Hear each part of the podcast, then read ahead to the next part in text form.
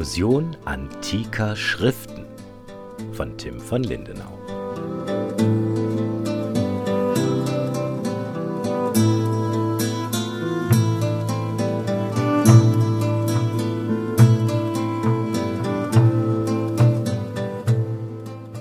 Viele Menschen glauben, dass wir unzählbare Mengen gesicherten Wissens aus der Antike besitzen. Doch ist das wirklich so? Ich habe ein kleines Beispiel aus der von mir nicht empfohlenen Quelle Wikipedia erarbeitet, dem jeder dort anhand der folgenden Benennungen nachgehen kann. Mein Beispiel führe ich anhand von Tacitus Germania an, dem Grundwissen über die alten Germanen.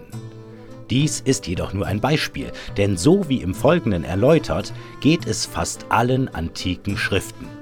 Hier aber nun Wikipedias Wissen über Tacitus Germania aus drei Artikeln frei und kurz zusammengefasst.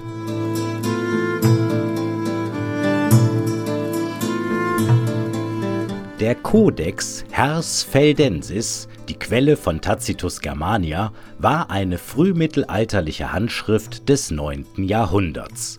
Sie wurde also nach dem Untergang Roms aus ungesicherter Quelle überliefert.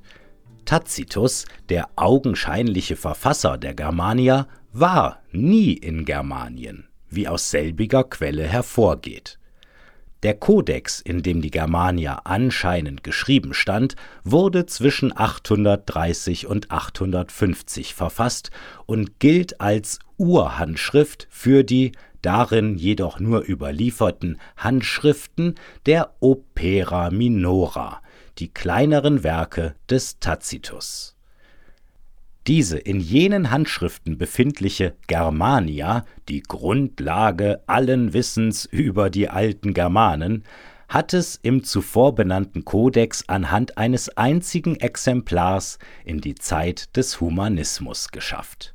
Es wurde von Enoch von Ascoli als Beauftragtem des Papstes Nikolaus V.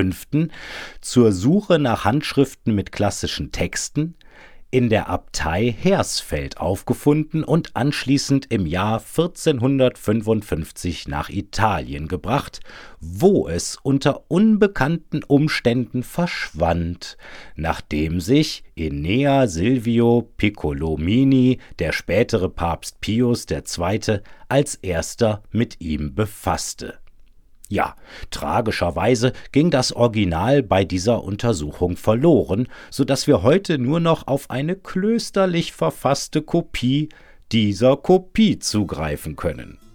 Kurzum, was Grundlage der germanischen Forschung auf literarischer Ebene ist, beruht ursprünglich auf einer ungesicherten Schrift ohne nachweisbare Quellangabe, die sich Jahrhunderte später auf eine weitere, dann verschollene Schrift beruft, von der wir eine durch die katholische Kirche erstellte Kopie besitzen, bei der wir beachten müssen, dass die katholische Kirche den alten Germanen nicht wohlgesonnen war.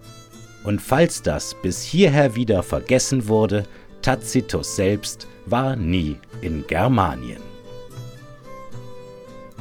Was wissen wir also gesichert über die alten Germanen? Gesichert wissen wir auf literarischer Ebene nichts. Mir stellt sich die Frage, warum berufen sich Wissenschaft und Medien auf derart unsichere Quellen, ohne gewissenhaft auf ihre fragwürdige Herkunft hinzuweisen? Wissen wir überhaupt irgendetwas Gesichertes über unsere Vergangenheit?